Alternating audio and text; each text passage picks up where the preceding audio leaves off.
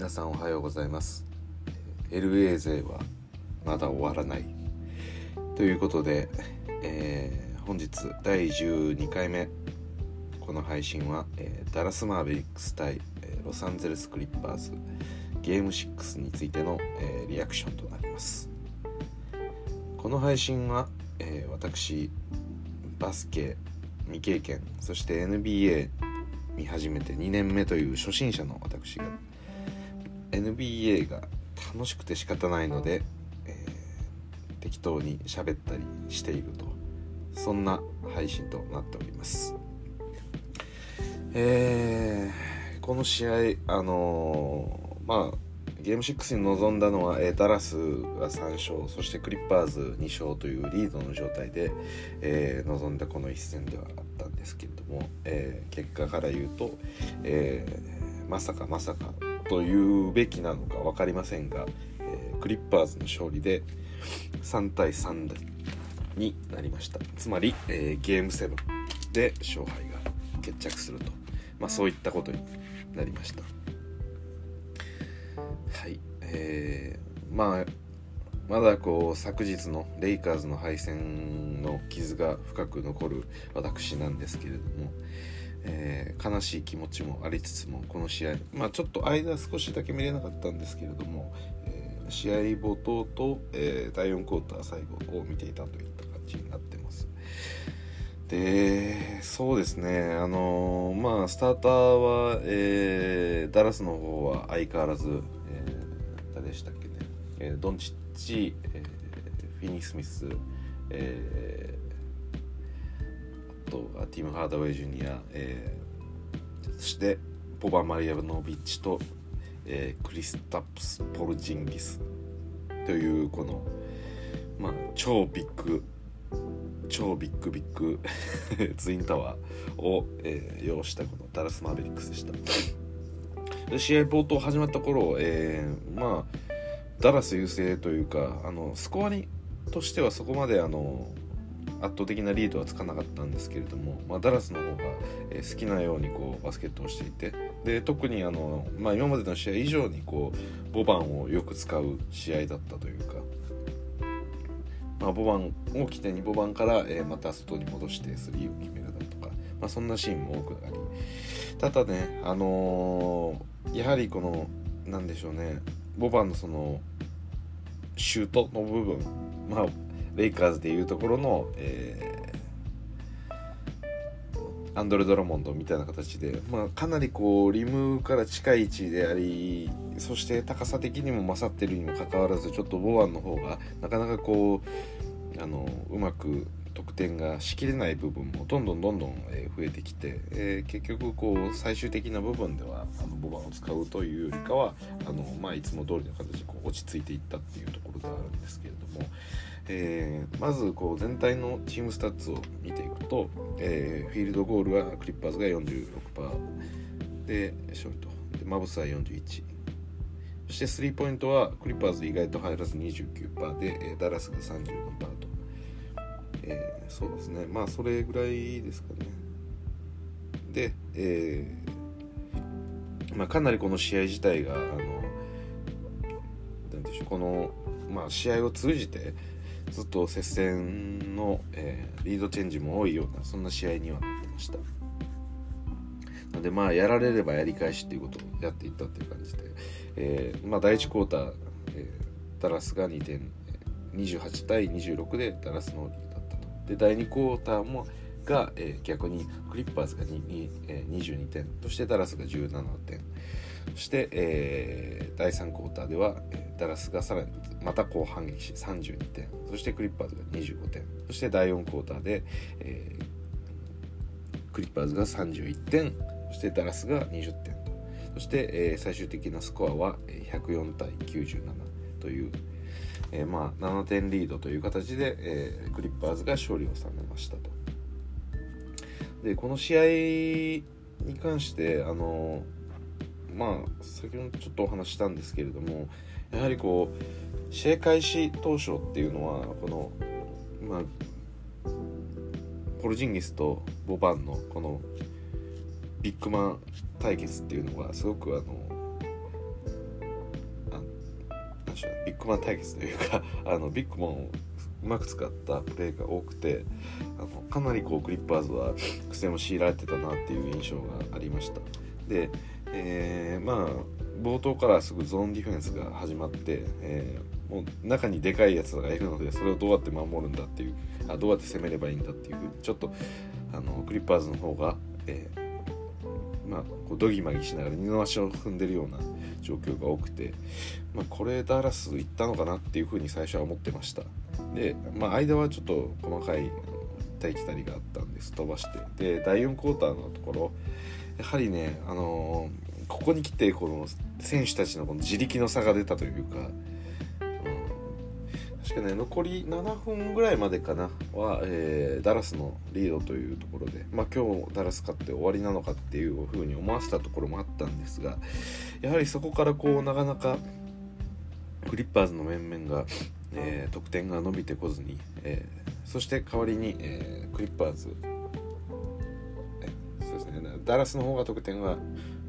まあ少しワイドオープンみたいなショットも全部外してしまうっていうようなことが起き始めてで逆にクリッパーズはしっかりと得点を決めていったと。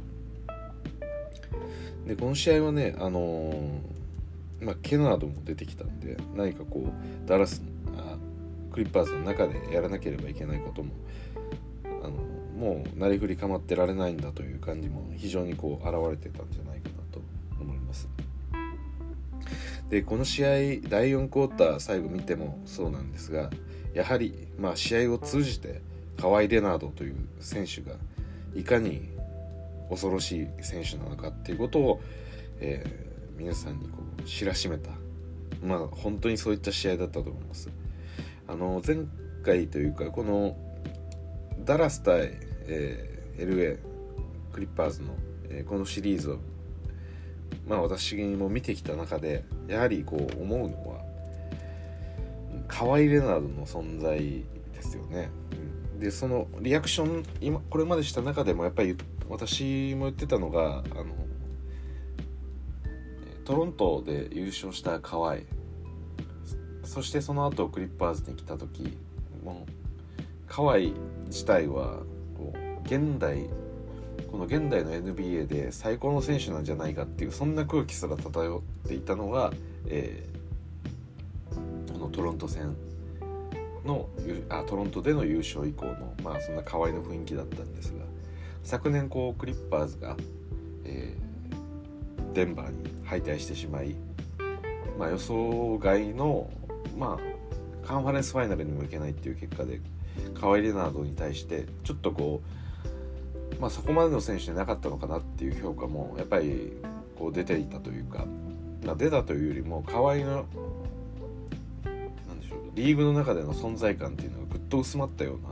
そんな去年の敗退でそして今年まあ数字自体はいいんですけれどもあのまあネッツができたりとかまあそういうこともあったので、えーネッツができたっていうのは、まあ、ネッツにビッグ3が集まったっていう、まあ、そういう大きな出来事もあったりしたのでちょっと河合の存在感っていうのはやっぱりなくなっていたように感じるんですが、まあ、この試合を見せて、えー、やはりこの河合レナードという選手が本当に、うん、まあやっぱり現役最高クラスの選手という議論がまた出てもおかしくないような、まあ、そんな衝撃的な結末でした。で先ほど言ったその終了、えー、第4クォーター残り7分のあたりから、まあ、少しずつこう、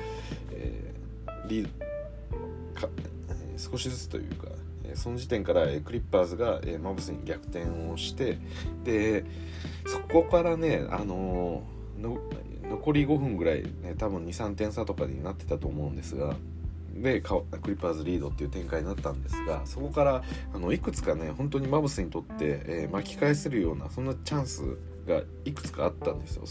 もうワイドオープンの3だったりとか、えー、まあクリッパーズ側のこのボールを、えー、コートにインする時に、えー、まあコミュニケーションミスが起きてそれが即スティールされてターンオーバーされるっていうような、まあ、そんなシーンもクラッチで起きたりしていたのであのクリッパーズ自体が、えー、クラッチを完璧に進めれたのかっていうとそういうわけでもなくただマブスがせっかく得れたそのチャンスっていうのをことごとく、まあ、3つほど外してしまったと。そしてその結果、えー、クリッパーズ側に余裕ができて、えー、河合レナードが、まあ、あとは自分でなんとかしようということ、まあ、2ポイントなり3ポイントなり、まあ、深いディープスリーも決めましたし、うん、やはりあの河合自体は、まあ、マシンのようにこう働いてはいくんですけれども言ってもこのチームの流れの中であのこう、まあ、河合自身も落ちていく部分もあるのでそこをよりこうちゃんとマブスが決めていれればもっとこう河合自体も精神的な部分で追い込まれていった中で、えー、ショットを打たざるを得なくなっていたのでちょっとそうなってくるとやっぱり最終的なこのもう残り数分とかにもう5分も切ってるっていう状態ではあのもう何が起こるか分からなくなってくるのであのマブス自体が勝つっていうことも全然あり得た話でした。つまりあのこの第4クォーター最後の最終盤のこのクラッチの場面で河合レナンドの強さが出たとともにマブスの決めきれないっていう課題感が強く残るような、まあ、そんな試合でもあったと思います。で第4クォーターのその決めきれなかったところっていうのが、えー、まあドンチッチがまずそこでは打ってないんですよね。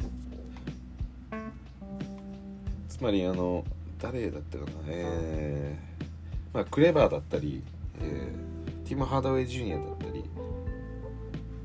まあ、そういったところの選手が、えー、その大事なショットを外してしまったというようなところがありました。それに対して、えー、クリッパーズはもう断固河合もう河合が決めてこい河合しかできないような、まあ、そんな展開になってだからあのマブスはその最終盤ギリギリの場面っていうのはもしかしたらもう多少厳し厳しいチェックがもちろんドンチッチに集まるんですけど、まあ、その中でも、ま、ドンチッチが打つことであの、まあ、ちそれが決まればあのチームとしてすごく勢いづきますし、まあ、そういうエース対決みたいな形にしてしまった方がもしかしたら良かったのかもしれません。やはりドンチッチは特別な才能を持ってる選手なのであのそういうクラッチな場面だったりもう河合とのこの一騎打ちみたいな時になったらなんかまあ我々の想像できないスイッチとかが入ってバシバシとこう決めてくる可能性があるので、まあ、そういう戦いにしても最後は良かったのかなと思います。で、えーまあ、まあ、ただドンチッチもね、あのー、今日は40分29得点と、まあ、29得点でもももはやもうちょっと物足りなさすら感じてしまうんですが、えー、8リバウンド11アシスト。そしてフィールドゴールが24分の11の45%スリーポイントが9分の2の22%ただ今日は頑張りました。あの頑張りました、えー、フリースローが5分の5の100%ということで、えー、ドンチッチとしては珍しい100%でした。で、まあ、ドンチッチ自体このスタッツを見て、まあ、悪くない、まあ、そこまでよくもないんですけれども、まあ、チームとしてあの、まあ、もちろんトップの、えー、スコアリングですしあの悪くはないんですが、まあ、これからカワイのスタッツを言うんですがもうこれがね 私が冒頭やっぱりカワイのカワイっていう選手が現役最高なんじゃないかっていう、まあ、そういう議論がまた巻き起こる言わざるを得ないようなスタッツをしてます。でこれが、えー、河合レナード41分。得点45点。そして6リバウンド、えー、3アシスト2スティールと。そしてフィールドゴール率72%これは25分の18です。そしてスリーポイントが 55%9 分の5です。そしてフリースローは4分の4で100%と。72の55の100 これをこのプレーオフのゲーム6でこのパフォーマンスを持ってきた河合レナードは、うん、これはもうクラッチな選手と言わざるを得ないです。よねまあ元からそういう、まあ、マシーンみたいな選手ではあるんですがただここに来てねあのシリーズ通してもすごくこれに近いような素晴らしいスタッツは出してるんですけれどもあのこのゲーム5でちょっとカワイが良くなくてであの3対2というリードを作ってしまったっていう、まあ、ゲーム5だけのこの良くなかったっていう部分あったんですがゲーム6ではそれを上回るような あのそれを全て帳消しにするような、まあ、大きな活躍をしました。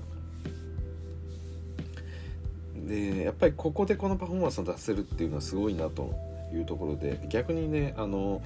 同じように河合と同じように41分出てる、えー、マーカス・モリスがいるんですが、えー、マーカス・モリスは41分出て4得点なんですよ。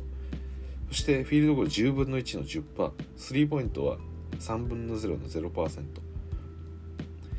まさかのここがマーカス・モリスがここに来て、えー、大乱調ということで、まあ、正直41分出てる選手がこのスタッツを出されるとかなりあのチームとしても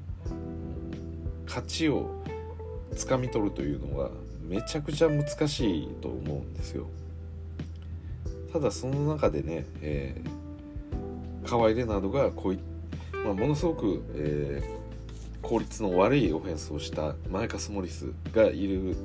いたのにもかかわらずやっぱり勝てたのはこの72%で45ポイントを取った河合レナードの存在が、えー、なくてはこれが河合が普通に50%ぐらいのフィールドゴールまあ悪くはないんですけどそれで決めていればあの多分この得点にはたどり着けないので。うんこれだから全体としてのフィールドゴール率ってクリッパーズ46%ってなってますけど一番打ってる河合が72%決めてるっていうのでここまで引き上げられてるだけなんで、これ河合が50%とかだったらこれってもう40%とかももうちょっとこうやっぱ落ちてたと思うんですよね。確率的に。で今日はあのそこまでこうローテーションの中で、えー、まあズバッツの時間も少なかったりだとか、まあ、ベバリーは完全に干されてしまったような形なんですけれども、えー、あとねそのレジー・ジャクソンが今日すごく良かったんですよね。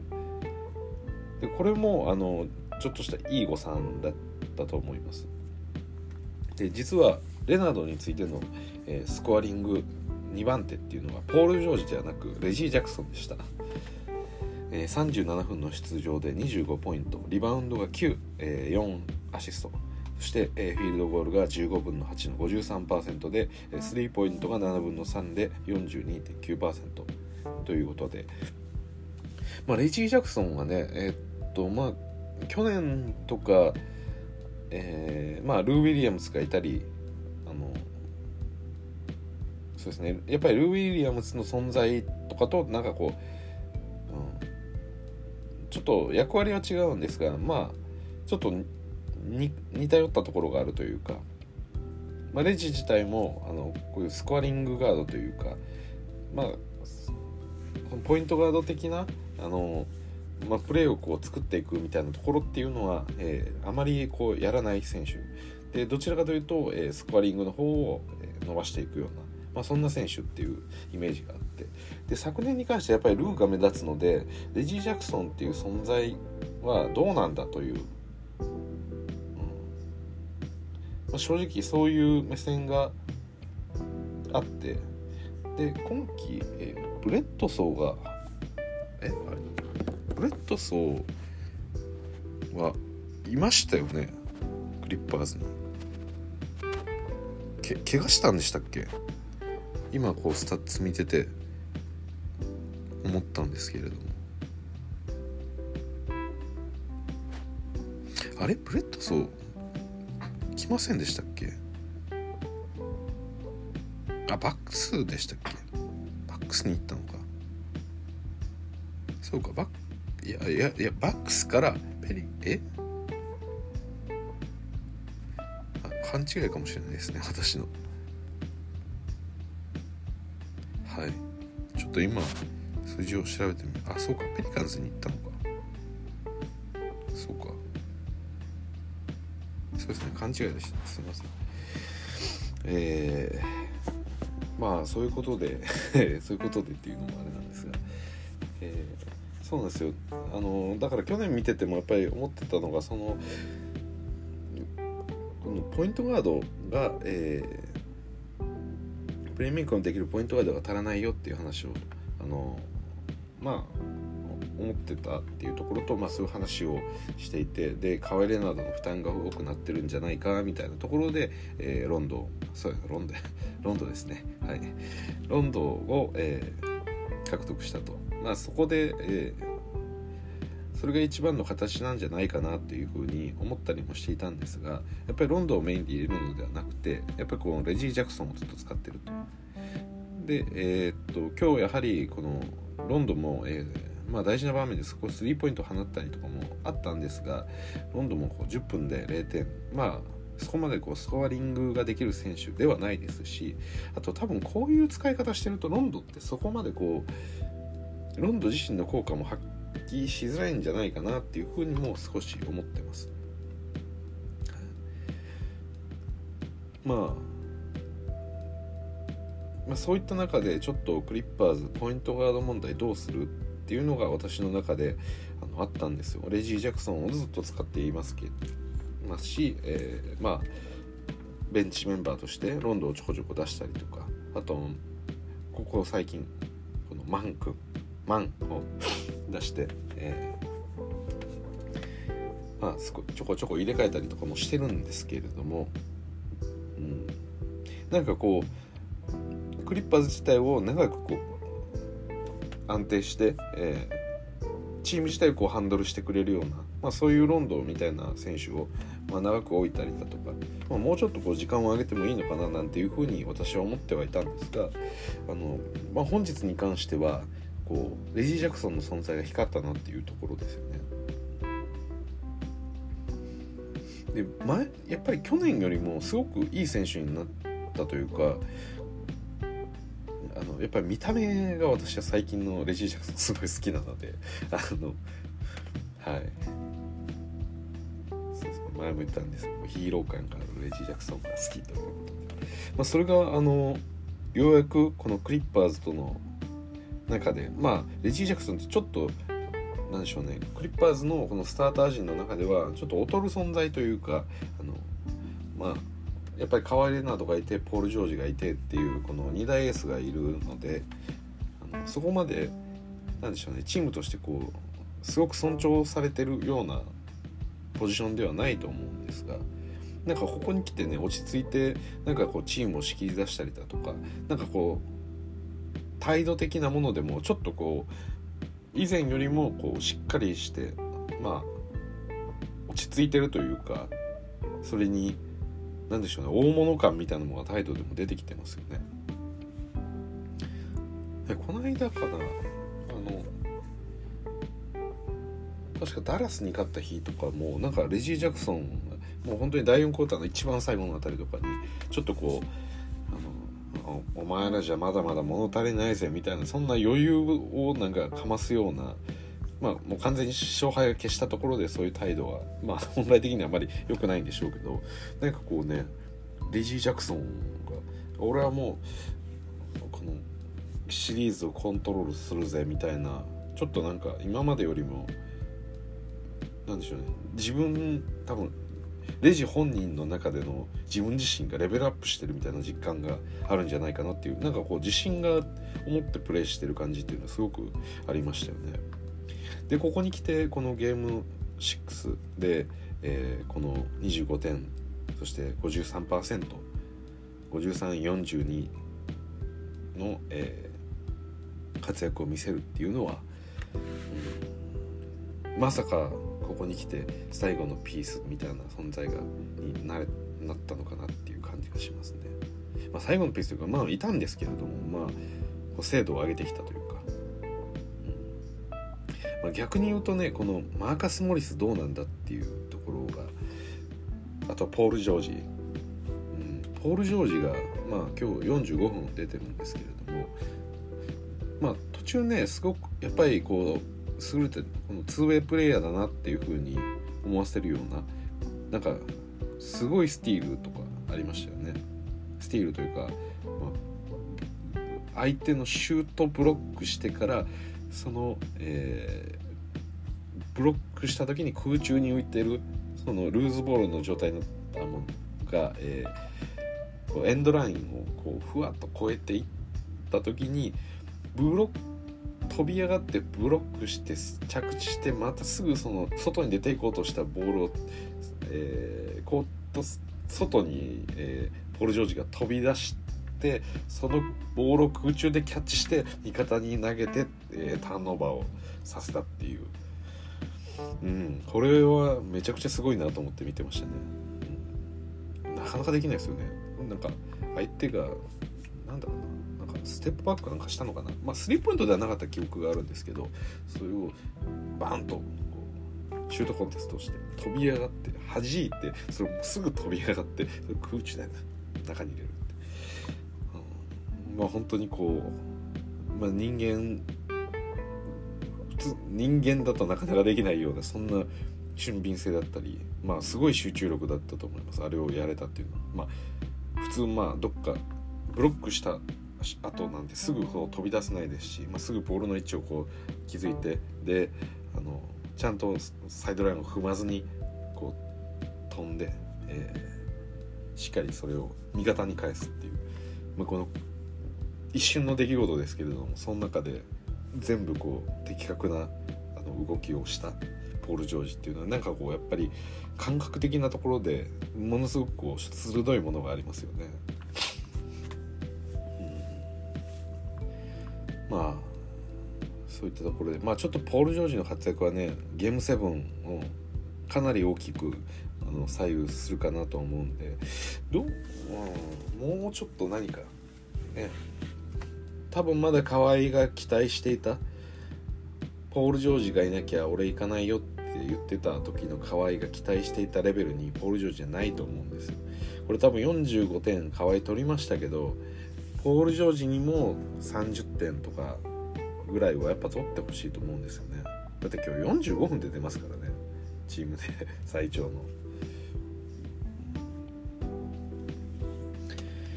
まあなのでこうマーカス・モリスが次の試合あのどどこまでこう乗せるのか、まあ、今日は4点41分4点はさすがにないんで少なくともこれもね10点ぐらい取ってればもうもうちょっとあの簡単に勝てた試合というか、まあ、最後のそのクラッチに持ち込まなかった試合というかリードを作れていた試合だと思う。いや本当に今日は最後運が良かったと思いますよ。マブスは何度もあの攻める。何度も何度もこの逆転できるチャンスっていうのがあの偶然生まれていたんでそれを全部外したマブスによって、えー、救われて、まあ、レナードがちゃんと決めたっていうところですね。うん、次戦ちょっとどうなるか分かんないですがただあのルカ個人に関してはあのこのゲーム7とかになった時に、まあ、爆発的な何かを見せてくれるってことはできそうなんですけれどもやっぱりこうダラスの面々を考えるともともとそこまでねあの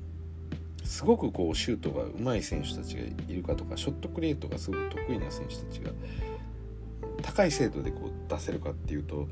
それよりかはこう割と波がある選手が多いのがダラスでもあると思うんででこのレブロンだったり、えー、こうルカだったりでヨキッチであったりこのチームにの中でのまあ、ポイントガード的な、役割それもこのゲーム全体の流れをこうコントロールしてるようなそういう選手がいるチームっていうのは結構こう周りのサポートメンバーたちの調子っていうのが波がすごく動くんですよねやっぱり。クリッパーズみたいなチームって、まあ、それぞれが、まあ、ずっとこの自分が出場してる時間その間で自分たちのそのリズムで、まあ、ワンオンワンをしたりとか、まあ自分も結構ショットを生み出しながらやっていってるのでまあダメな時間帯があってもそれをやっぱりこう戻していけるっていうようなあの働きができるのでそこまでこうなんか自分たちの調子を落としたりっていうことって少ないかと思うんですけども、まあ、通常こうドンチッチがこうワイドオープンの状態でパスをもらったりヨキチから、オープンの状態でもらったりまあ、レブロンからもらったりっていう選手たちってやっぱこうずっと待ってる基本的にはずっと待ってて自分のタイミングっていうよりもボールが飛んできたタイミングで、えー、それをキャッチャーのシュートで決めなきゃいけないとかそういう仕事がやっぱりあの多いのでまあオープンになったところでボールがもらえるっていうのは いいこと基本的にはいいことなんですけどこの選手の調子を整えていく自分で調子を上げていくみたいなところに関して言うとやっぱりそこをコントロールできないんで、まあ、スリーポイントに限らずその何でしょうね、まあ、例えばそのカットに対しての、えー、ボールの合わせみたいなもので言ってもやっぱりその飛んでくるタイミングっていうのはあの出す側のタイミングなのででそこからあのもらってすぐにレイアップみたいなものでもやはりこう自分の中で作ってる。自分が想像して作ったものじゃないのでちょっとなんか調子が乱れやすい傾向にあるんじゃないかなっていうふうに私これはもう私個人、まあ、全部私個人のあれなんですけどこれはまあなんとなくそんな感じがするんですよね。なんかすごい強力なポイントガードみたいなのができてチームをコントロールしてればしてるほどこう、うん、周りの調子がこう落ちやすいというか。だからポイントガードというよりもそのちょっと違う感じがしますよねなんかうんなんでしょうね一人のでっかいあの才能があってそこからこう供給される周りの選手たちっていうこの構図のような気がしますね。だからその辺りはクリス・ポールはすごくなんかうまいんだなって思います。サンズとかってそこまで周りもやっぱ落ちないじゃないですか。あれは、まあ、全部が全部こうクリス・ポールからスタートするわけでもないんですけれどもあの長くクリス・ポールとかに渡してよしじゃあクリス・ポールどうすんだろうみたいな感じではやっぱりサンズって進んでないんで、うん、もうちょっといろんな形で、まあ、ブッカーから持っていくこともありますしペインが持ってたりとか、まあ、いろんな形があるので、まあ、そこまでね一人の選手っていうこのクリス・ポールみたいな感じにはなってないんですよね。この多分味方選手の意識として。ブッカーでもあるし別にそれはペインでもあるしみたいな。だからチームとしてがある中でで自分もまあさっきみたいにオープンの時だってボールもらうにしても何でしょうね。ちょっとなんか心の持ちようは違うのかなっていうふうに感じますね。やっぱりこのチームの圧倒的なエースである、えー、レブロンやドンチッチやヨキッチみたいな選手っていうのはこう、うん、やはり選手からしてもちょっとプレッシャーが大きくなるのかなっていう気がしますね。でそれならドンチッチ行ってよとかえ俺に今渡すの？ヨキッチとかなんかそういうものがあるんじゃないかなっていうまあ思い知ってはいないと思うんですけど俺は決めるぞというふうに思ってると思うんですけどもえドンチッチ行くのかな行くのかな？あ行かない。キックアウトあ来た。みたいな。で打たなきゃ。みたいな感じの気持ちがあるというか。っていう風にあのなんか思うんですよね。他のこの私結構そういう系のチームが好きでまあドンチッチなりヨキッチなりよく見てるんですけどもやっぱりみんなの確率がこうぐーっと落ちてきてみんなずっと入らなくなるみたいなことが起こりやすいんですよね。なんとなくこの3チームって。で本人とかがこうギアを落としてドンチッチヨキッチあたりが調子を落としたりするとさらにこう周りもグーッと落ちていくっていう雰囲気があって、うん、それがねあの第4クォーターちょ大、えー、そのクラッチの場面とかでちょっと怖いなって思うところ。一気にこう点差が解けていくみたいな。逆にクリッパーズみたいなチームって別に各々があの打って各々が決めていくんで。河合っていう絶対的な存在はいますけどまあまあまあ河合も一人でやるように、えー、俺も一人でやるよと。なんかこうフリーランスの人たちがこう集まって、まあ、仕事をさばいてるみたいなのがこうなんかクリッパーズ。あくまでみんなこう個人事業主みたいな。そういうなんかクリッパーズの色があるけど、ね、そうですね。まあなんかそそんなイメージですよねからこの、まあ、もちろん個人事業主であってもあの一人ものすごくこう業績がいいやつとか仕事ができるやつがいたりするとまあそれに負けて何クソみたいな感じで周りも結構あの調子を上げていったりするっていうまあそういう影響力はあるのであのまあ河合がおそらくゲーム7もあの落としてこないと思うので冒頭から。もう本当に決めてくると思うのでその時にまあドンチッチは、まあ、間違いなくチームのエースなんであのドンチッチがダメで、えー、他の選手たちも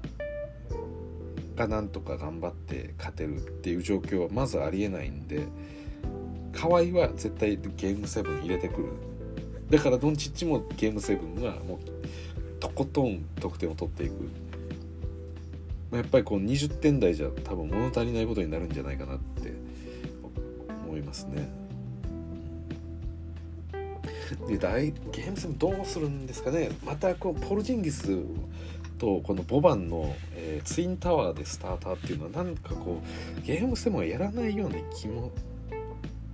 するんですよね。どうなんですかね、でポルジンギスこれでいいんですかね。皆さん。あの30分出場して7点ボバンは17分で12点ですよ、まあ、効率は悪いですけど。まあポロジンギスも良くないんで7分の3の42%なんで。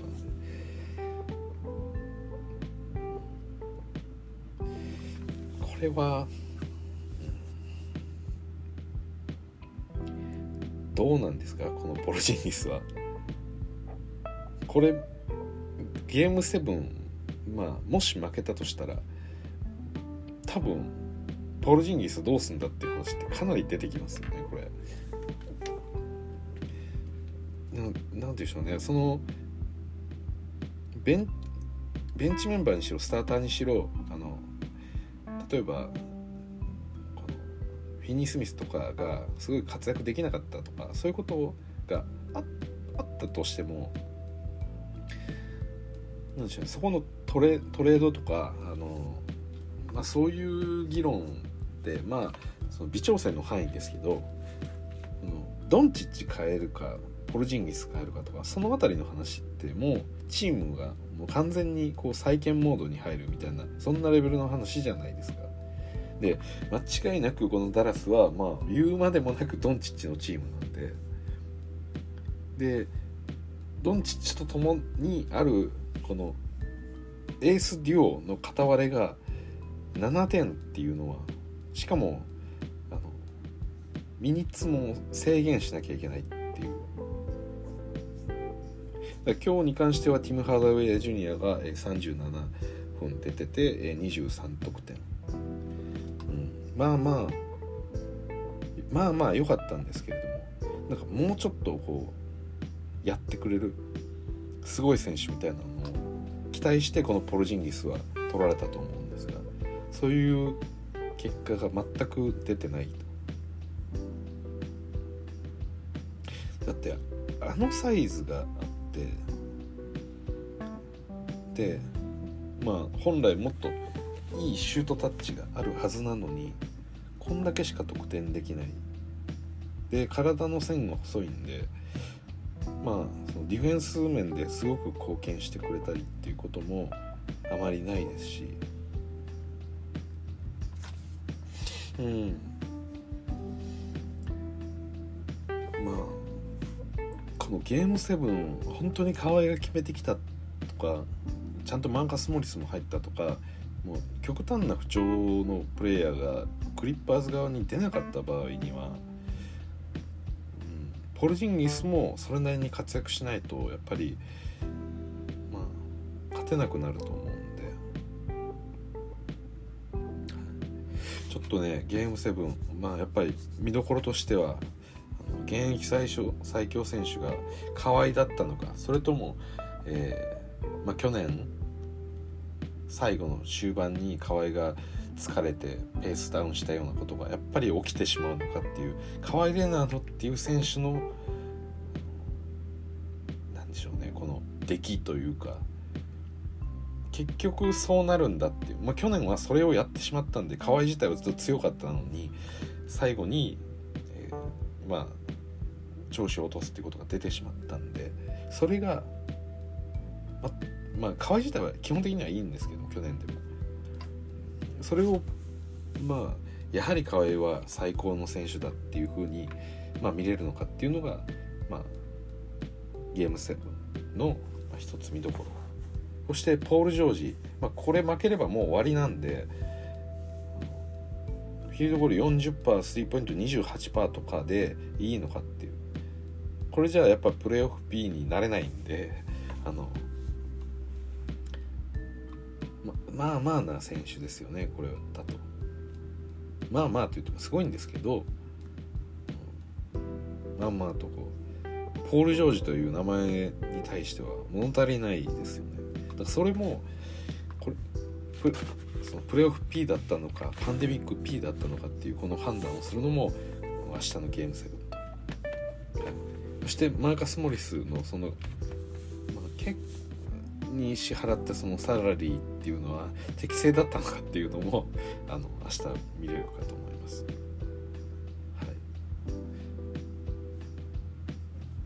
まあそこがクリッパーズ側のポイントとしては。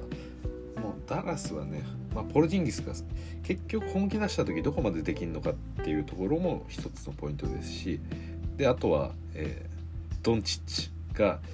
どんな異常なスタッツを残すのかっていうことをあの楽しみにする。やはりゲーム7ドンチッチっていうのは去年は見てないですよね。ゲーム7ドンチッチは、そうですよね。初戦でクリッパーズと当たって敗退してますからね。はい。なのでゲーム7クリッパーズそしてまあ敵にとって不足ないカワイ・レナードという相手がいる中でドンチッチっていう選手がどんなことをしでかすのかっていう、うん、やはり月並みではありますがこのカワイ対ドンチッチっていう機械みたいな男ともう人間味あふれるもう負けん気というか 悪魔のような負けん気を持つドンチッチがどんな戦いを見せるのかっていうところが一番のやっぱり見どころになるかと思います。はい。ということで、えー、ゲーム7はだからこのプレーオフ初めてですかね。そうですよね。ファーストラウンドはゲーム7に行ったのはないですよね。はい。なので、まあ、プレーオフ一番最初のゲーム7はこのクリッパーズ対マーベリックスということで、えー、去年の雪辱を晴らしたいドンチッチそれと、えーまあ、優勝っていうところを見据えてやっているこのクリッパーズにとってはまずは、えー、乗り越えなければいけない、えー、ハードル。まあ思ってたよりもそのハードルが高かったと。まあそんなところですね。はい。ということで、えー、ダラス対ダラスマーベリックス対、え、クリッパーズのゲーム6を、え、本日お話ししてまいりましたがまあちょっと私もですねあのこの自分自身のプレーオフがなくなったということで、えー、まあ一応今日はこんなリアクション動画っていうあリア動画じゃないですね。リアクション配信っってみたんですけれどもあのまあひとまずレイカーズとしてはあの終わったので今年はなのでまあちょっと通常のシリーズとは別のあの今後のレイカーズについてだったりとかあの今後のプレーオフ私は何をこう楽しみたいの？みたいなところもあのちょっとお話ししていければなと思います。はい、それでは、えー、本日第12回の、えー、放送をお聴きいただきましてどうもありがとうございます。えー、それじゃあまた。